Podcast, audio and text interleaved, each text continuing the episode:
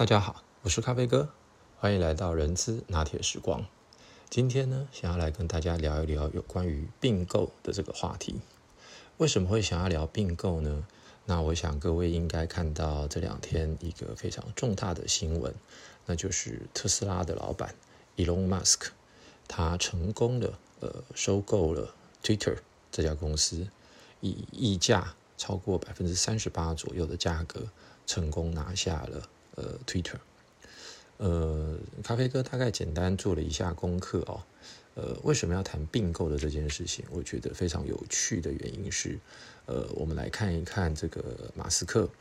他其实手头上的公司呢比较大的，除了是特斯拉是已经上市的公司之外，那在包含现在很夯的低轨卫星的公司叫做 SpaceX，以及另外两家。正在进行高端研发，而且逐渐有成果的，其中一个是叫做 Neuralink，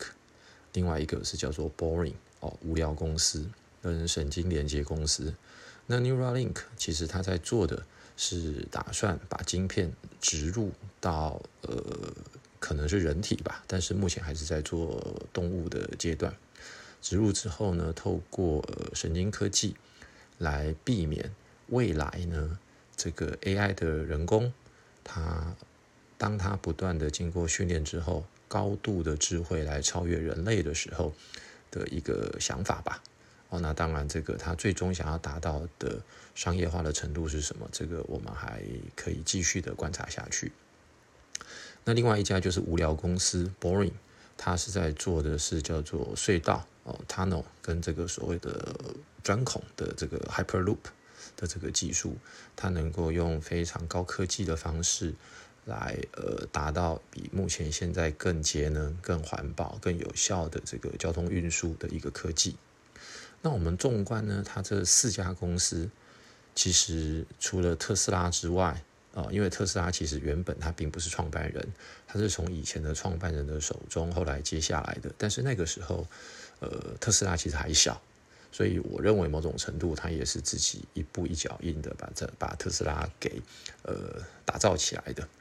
但是我更好奇的是，呃，Twitter 这样子的一个所谓的 social media，它为什么要用并购，而它不采用属于过去的成功模式，呃，一步一步的打造呢？呃，我们先来看看 Twitter 的财务报表吧。Twitter 的话，它大概是九千五百个人的这个公司。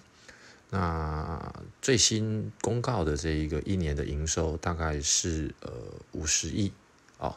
五十亿美金。呃，那它的 gross profit 大概是三十二点八亿美金。那但是呢，我们看到它的营业费用。高达将近三十亿美金，所以呢，它到最后它的税前净利其实是负的。那各位可以想一想哦，如果我们单纯先从一个损益表的角度来看这件事情，第一，它并没有任何实际上的获利，所以呢，我们会愿意收购它吗？第二，它竟然愿意用溢价百分之三十八的这个价格。来收购 Twitter，当然，他在这个之前的九个月已经用个人的呃资金陆陆续续买进了百分之九的股票，当然价格我认为也就是在三十几块到四十块中间吧。但是无论如何，他今天要全部收购的情况之下，用溢价百分之三十八，那我觉得这个也蛮令人好奇的。不过，不管是从财务报表的角度，或者是从他过去的呃所创立的这几家公司的角度，其实咖啡哥今天更好奇的是在于他为什么要用呃并购的方式，而他不自己打造。所以呢，其实今天的话题就回来到这个地方，呃，关于并购，其实每个企业主不外乎他想要看到的就是两个重点，第一个呢叫做中效，就是 synergy。第二个当然就是在财务报表上面的呃 ROI，就是 Return on Investment，它的投资报酬率。但是如果呢，我们用一般人的角度来思考所谓的财务报表的价值的时候呢，呃，通常就像刚刚咖啡哥说的，很简单的几个所谓的 Income Statement 损益表的数字来看的话，其实是看不大出来它真正的价值。所以我个人认为呢，呃，Elon Musk 他在收购 Twitter 的时候，他肯定是看到了 Twitter 后面所代表的价值，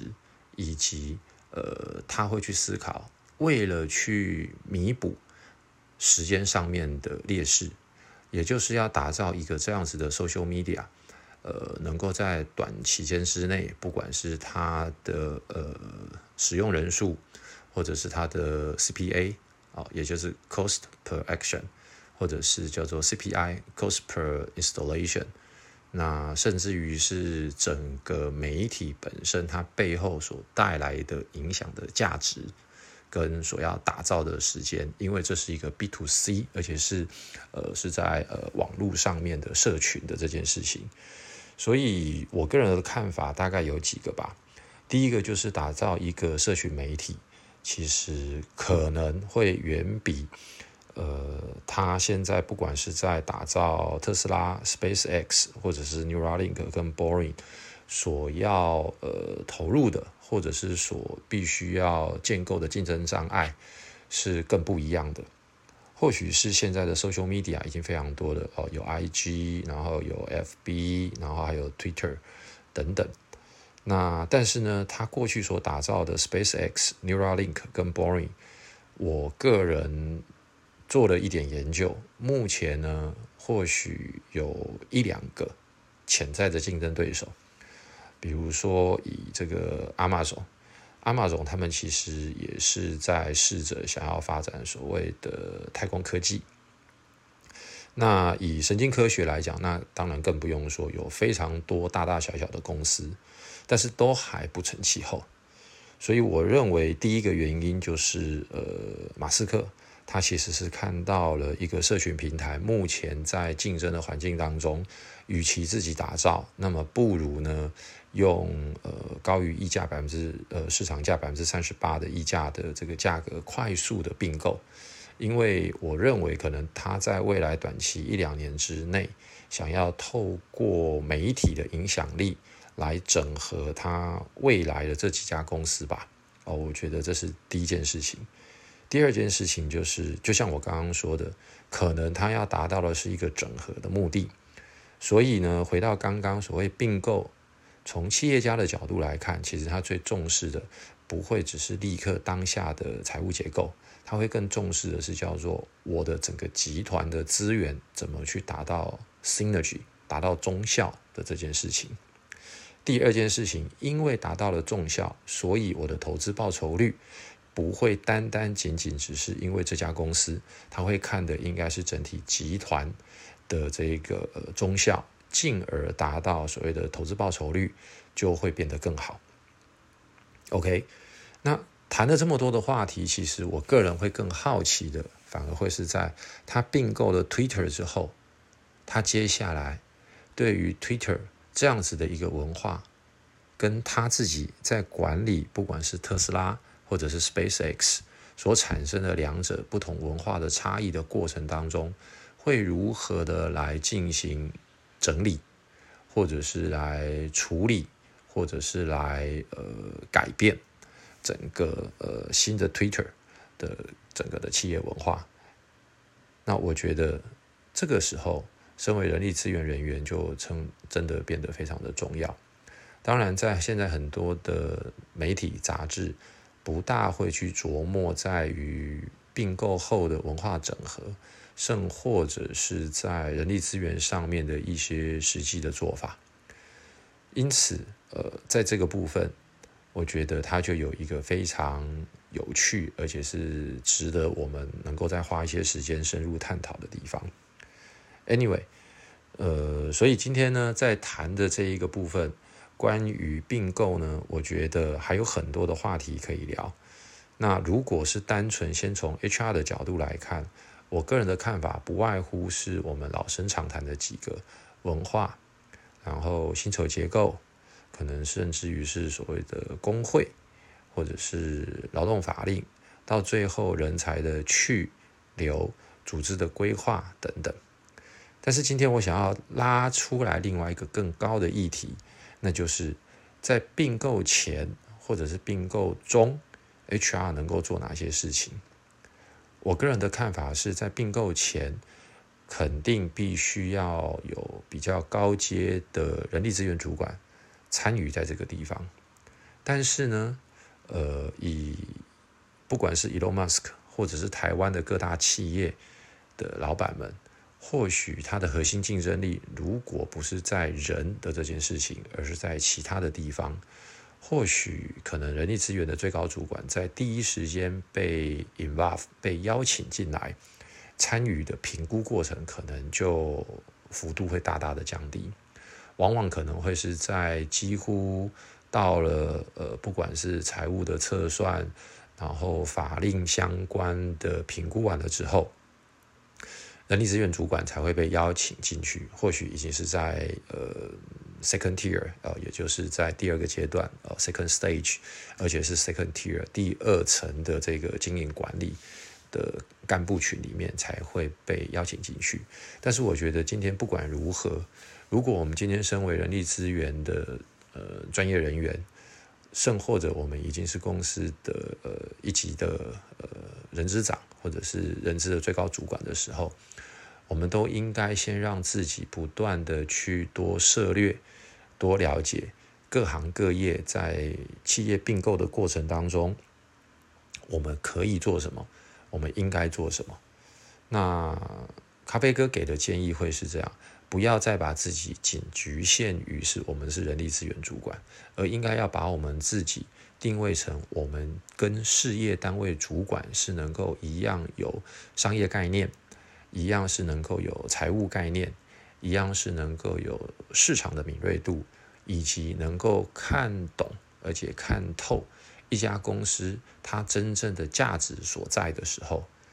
当这个时候，我认为我们就会在很前期的时候，跟这些老板或者是一级主管，能够有共同的思考角度。但是又能够从 HR 的角度来提供一些更有建设性的建议，而不会很狭隘的、纯粹的只是去担心所谓的裁员啦、组织并购啦、呃、组织重整啦、员工福利等等。当然，我所谓的这些狭隘，并不代表它不重要，因为到最后，这些的实际操作都还是必须由人力资源单位来负责，那时候是非常非常重要的。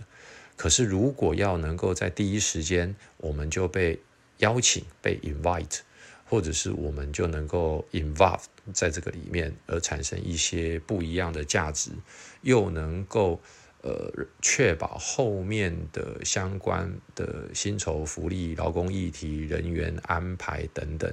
更顺利的话，其实对于我们自己在往后接手的过程当中，也会更加的顺利。好，那今天呢，就先简单的跟大跟大家分享到这边，谢谢大家，拜拜。大家好，我是咖啡哥，欢迎来到人资拿铁时光。今天呢，想要来跟大家聊一聊有关于并购的这个话题。为什么会想要聊并购呢？那我想各位应该看到这两天一个非常重大的新闻，那就是特斯拉的老板 Elon Musk，他成功的呃收购了 Twitter 这家公司，以溢价超过百分之三十八左右的价格，成功拿下了呃 Twitter。呃，咖啡哥大概简单做了一下功课哦。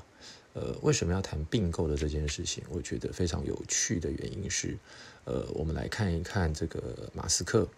他其实手头上的公司呢比较大的，除了是特斯拉是已经上市的公司之外，那在包含现在很夯的低轨卫星的公司叫做 SpaceX，以及另外两家。正在进行高端研发，而且逐渐有成果的，其中一个是叫做 Neuralink，另外一个是叫做 Boring 哦，无聊公司跟神经连接公司。那 Neuralink 其实它在做的是打算把晶片植入到呃可能是人体吧，但是目前还是在做动物的阶段。植入之后呢，透过呃神经科技来避免未来呢。这个 AI 的人工，它当它不断的经过训练之后，高度的智慧来超越人类的时候，的一个想法吧。哦，那当然，这个它最终想要达到的商业化的程度是什么？这个我们还可以继续的观察下去。那另外一家就是无聊公司 Boring，它是在做的是叫做隧道哦 Tunnel 跟这个所谓的钻孔的这个 Hyperloop 的这个技术，它能够用非常高科技的方式来呃达到比目前现在更节能、更环保、更有效的这个交通运输的一个科技。那我们纵观呢，它这四家公司，其实除了特斯拉之外，啊，因为特斯拉其实原本它并不是创办人，它是从以前的创办人的手中后来接下来的。但是那个时候，呃，特斯拉其实还小，所以我认为某种程度它也是自己一步一脚印的把这把特斯拉给呃打造起来的。但是我更好奇的是，呃，Twitter 这样子的一个所谓的 social media。它为什么要用并购，而它不采用属于过去的成功模式，呃，一步一步的打造呢？呃，我们先来看看 Twitter 的财务报表吧。Twitter 的话，它大概是九千五百个人的这个公司，那最新公告的这一个一年的营收大概是呃五十亿啊，五十亿美金。呃，那它的 gross profit 大概是三十二点八亿美金。那但是呢，我们看到它的营业费用高达将近三十亿美金。所以呢，它到最后它的税前净利其实是负的。那各位可以想一想哦，如果我们单纯先从一个损益表的角度来看这件事情，第一，它。并没有任何实际上的获利，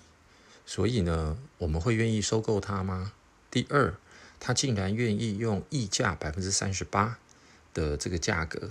来收购 Twitter。当然，他在这个之前的九个月已经用个人的呃资金陆陆续续买进了百分之九的股票。当然，价格我认为也就是在三十几块到四十块中间吧。但是无论如何，他今天要全部收购的情况之下，用溢价百分之三十八，那我觉得这个也蛮令人好奇的。不过，不管是从财务报表的角度，或者是从他过去的呃所创立的这几家公司的角度，其实咖啡哥今天更好奇的是在于他为什么要用呃并购的方式，而他不自己打造。所以呢，其实今天的话题就回来到这个地方，呃。关于并购，其实每个企业主不外乎他想要看到的就是两个重点。第一个呢叫做中效，就是 synergy；第二个当然就是在财务报表上面的呃 ROI，就是 return on investment，它的投资报酬率。但是如果呢我们用一般人的角度来思考所谓的财务报表的价值的时候呢，呃，通常就像刚刚咖啡哥说的，很简单的几个所谓的 income statement 损益表的数字。来看的话，其实是看不大出来它真正的价值。所以我个人认为呢，呃，Elon Musk 他在收购 Twitter 的时候，他肯定是看到了 Twitter 后面所代表的价值，以及呃，他会去思考，为了去弥补时间上面的劣势，也就是要打造一个这样子的 social media。呃，能够在短期间之内，不管是它的呃使用人数，或者是它的 CPA 啊，也就是 Cost per Action，或者是叫做 CPI Cost per Installation，那甚至于是整个媒体本身它背后所带来的影响的价值，跟所要打造的时间，因为这是一个 B to C，而且是呃是在呃网络上面的社群的这件事情。所以，我个人的看法大概有几个吧。第一个就是打造一个社群媒体，其实可能会远比呃，他现在不管是在打造特斯拉、SpaceX 或者是 Neuralink 跟 Boring 所要呃投入的，或者是所必须要建构的竞争障碍，是更不一样的。或许是现在的 social media 已经非常多了哦，有 IG，然后有 FB，然后还有 Twitter 等等。那但是呢，他过去所打造的 SpaceX、Neuralink 跟 Boring，我个人做了一点研究，目前呢或许有一两个潜在的竞争对手，比如说以这个阿玛总，阿玛总他们其实也是在试着想要发展所谓的太空科技。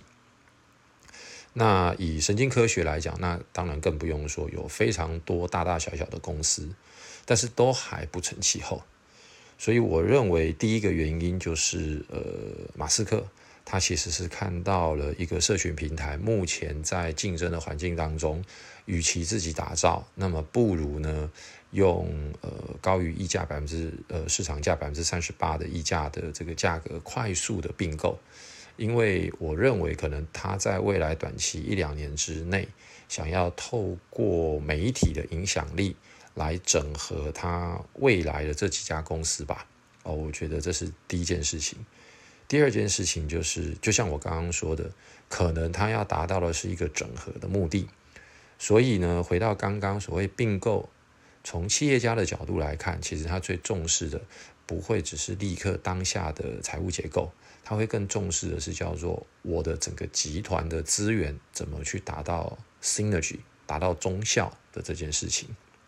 第二件事情，因为达到了重效，所以我的投资报酬率不会单单仅仅只是因为这家公司，他会看的应该是整体集团的这个呃中效，进而达到所谓的投资报酬率就会变得更好。OK，那。谈了这么多的话题，其实我个人会更好奇的，反而会是在他并购了 Twitter 之后，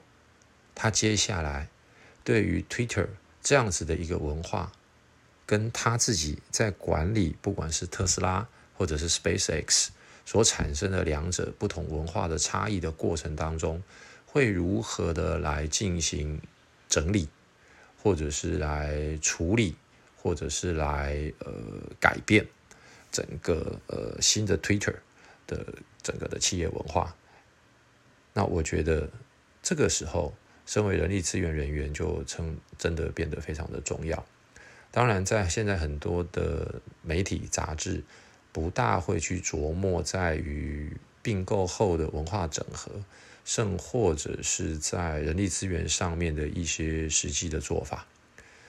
因此，呃，在这个部分。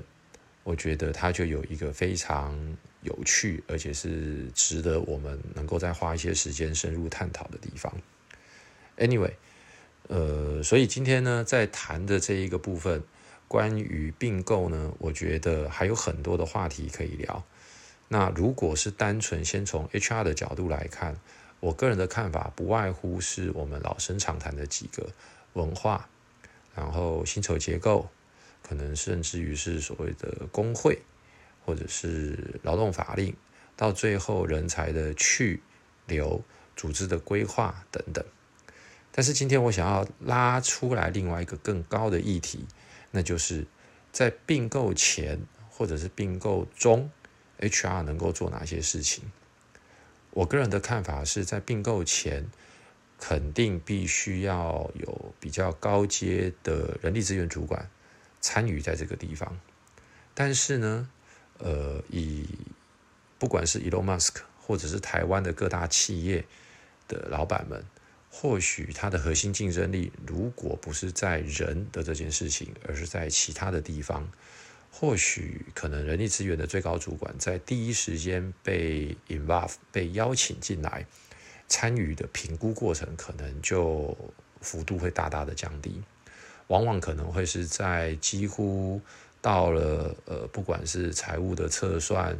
然后法令相关的评估完了之后，人力资源主管才会被邀请进去。或许已经是在呃 second tier，呃，也就是在第二个阶段，呃 second stage，而且是 second tier 第二层的这个经营管理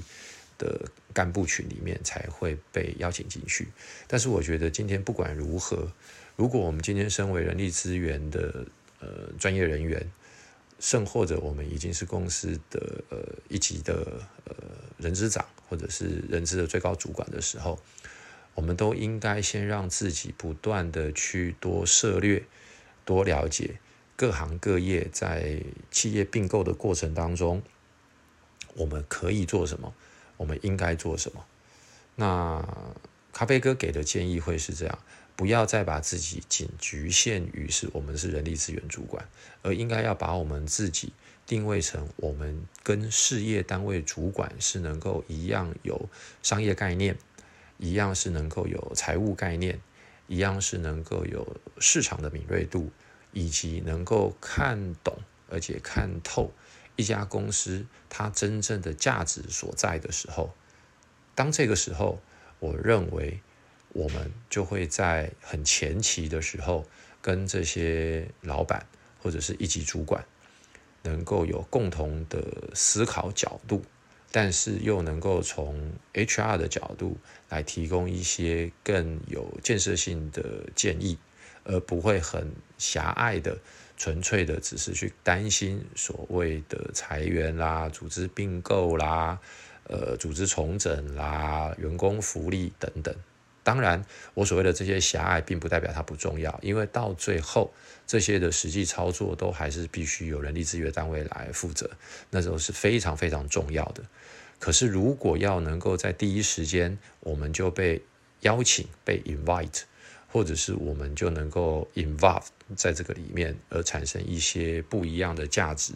又能够。呃，确保后面的相关的薪酬福利、劳工议题、人员安排等等更顺利的话，其实对于我们自己在往后接手的过程当中，也会更加的顺利。好，那今天呢，就先简单的跟大跟大家分享到这边，谢谢大家，拜拜。